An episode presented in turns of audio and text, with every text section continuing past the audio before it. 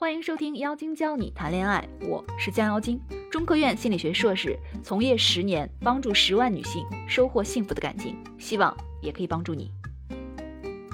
在一起七年，发现男友精神出轨，该不该原谅他？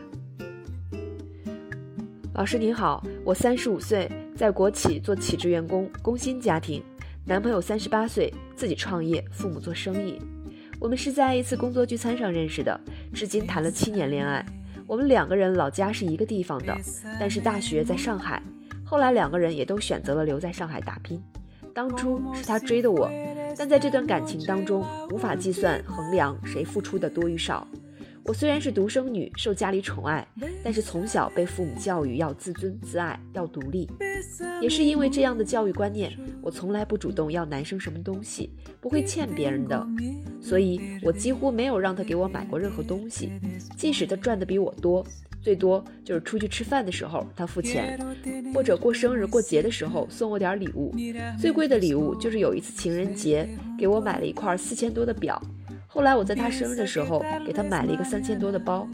他因为是家里的老小，还有一个姐姐，所以特别受父母的疼爱，并不是特别的会照顾人，但是对我挺好的，会在我生病时买药，会在我难过时开导我，会在我不开心的时候哄我。因为他比我工作经验多，社会阅历也多，我也知道他工作比较辛苦，就会对他照顾的多一些，更像一个老妈子一样照顾他的方方面面。他的脾气并不好。尤其是有压力的时候，也会对我发脾气，以至于嫌弃我这个那个。但是我们还是好好的一起相处着，毕竟他是我的初恋。现在大学的时候，原本没打算留在上海，所以也没找着男朋友。没想到毕业的时候找到了稳定工作，刚毕业一年多就遇见了他。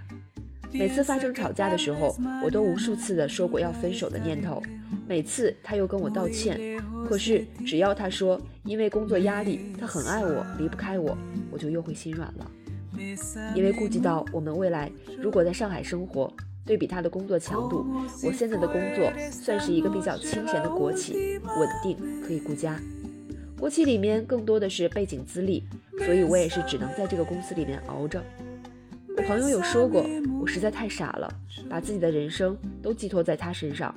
为了这个男人付出了太多，但是我从小就是那种比较传统的女孩子，家教比较严，就是认定一个人就要一辈子的那种。我们两个人都是我自以为的一定会有未来的那种恋爱。在我们谈恋爱的第三年，按理说我们是要结婚的，但那时候男朋友认识了一个上海姑娘，算是精神出轨，两人出去吃饭和聊天都极度暧昧。这件事儿被我闹得很大，我想要分手。男朋友爸妈和那个女孩子家人都知道了，都要让他们断干净。后来男朋友苦苦哀求我说他一时糊涂，他最爱的还是我，我也就又心软了。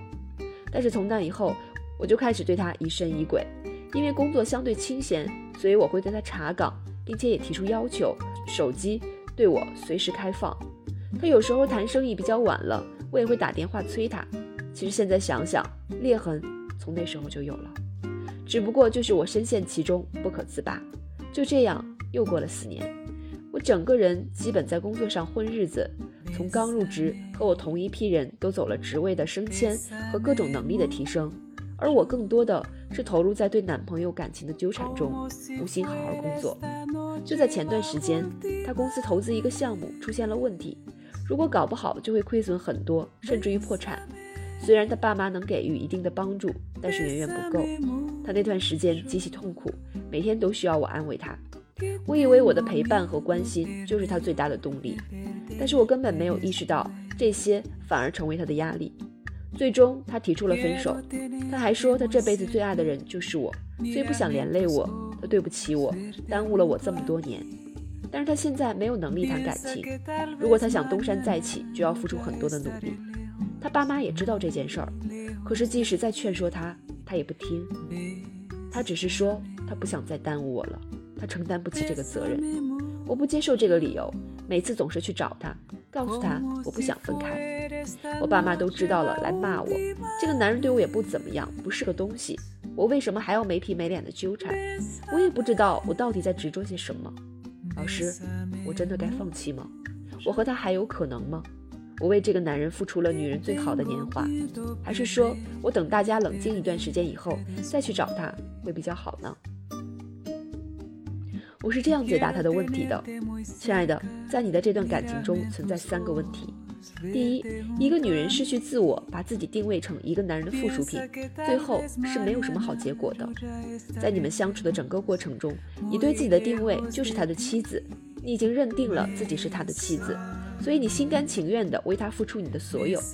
当他工作有压力了，你会照顾他，选择一份比较可以顾家并且安稳的工作。出现出轨的时候，求助家里人来解决你们的感情问题。把你所有的精力放在对自己另一半的疑神疑鬼上，无心顾及工作。你忘记了自己是一个独立的个体。一个女人最好的成长期，你都放在和这个男人的纠缠中。时间久了，男人就会完全丧失征服欲，因为即使他不做什么，你也会无时无刻不在他身边。那他为什么还要讨好你，为你付出呢？只有你先做自己，找到自己，才能够被别人看见。第二。不会正确的引导男人投资。女人的自尊自爱是好的品质，但是如果说你是在一个男人身上什么都不图，那你要这个男人又有什么用呢？稳定持久的感情是需要图点什么？要么是爱，要么是钱，要么是人。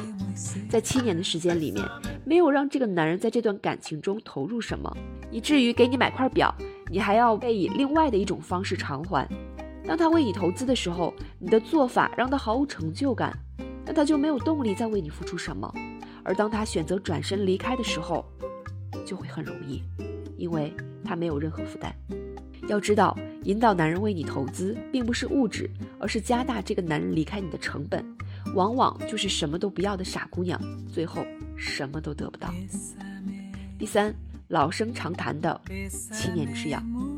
关于所谓的七年之痒，我在这里解释一下，在社会心理学上来讲。是七年的感情生活，可能因为工作生活的压力、性格的矛盾以及一成不变的生活，过于习惯、渴望新鲜，开始抱怨，从而产生感情危机。也有科学依据说，人的细胞平均七年完成一次整体的新陈代谢，也就是说，七年的时间，说自己是变成了一个新的人，也未尝不可。可是你自己没有感觉，每天改变一点点是不容易察觉到的吗？但是你回想一下，七年前的自己和现在，是不是已经有了巨大，是不是已经有了巨大的变化发生？你的外形、你的声音、你的气质、你的处事方式、你的工作能力等等，所有的一切都是不是发生了很大的改变？只不过你自己没有意识到而已。恋爱中的人。会为对方改变，这是好事儿，但是只有让自己变得更好的变化才是对的。看看你身边的人，是不是比你现在男友是否出轨的感情漩涡里面，他们的生活更加丰富多彩呢？他们是不是从你旗鼓相当变成了你可望而不可及、非常羡慕的人了呢？从他出轨的那一刻，你们之间就产生了裂痕。而你的一再怀疑，只是让你们的裂痕越来越大。从研究生毕业的头几年，是你最好的提升期，而你却把自己的生活变成另外一个人的附属品。你困在他的世界里面不可自拔，由一个好女人变成了一个不怎么好的女人，那根本就是不值得的。在人生的岔路口，你选择了一条不怎么对的路，好在你意识到自己好像选错了，但是你还是不甘心。你想试探性的再试试，往往就是这种不甘心，反而让人付出更多。可是你却不知道，前面就是深渊，再往前一步就会掉下去，粉身碎骨。一份好的感情是能让你成为一个更好的人，而不是变成怨妇。趁你还有选择的机会，请学会及时止损。如果你也想得到专业的解答，可以在评论下方。把问题给我们哟。以上就是这期节目的全部内容。如果你喜欢我们的内容，可以直接订阅收听。如果你想学习更多的恋爱技巧，可以添加微信号“降妖精”全拼九九六。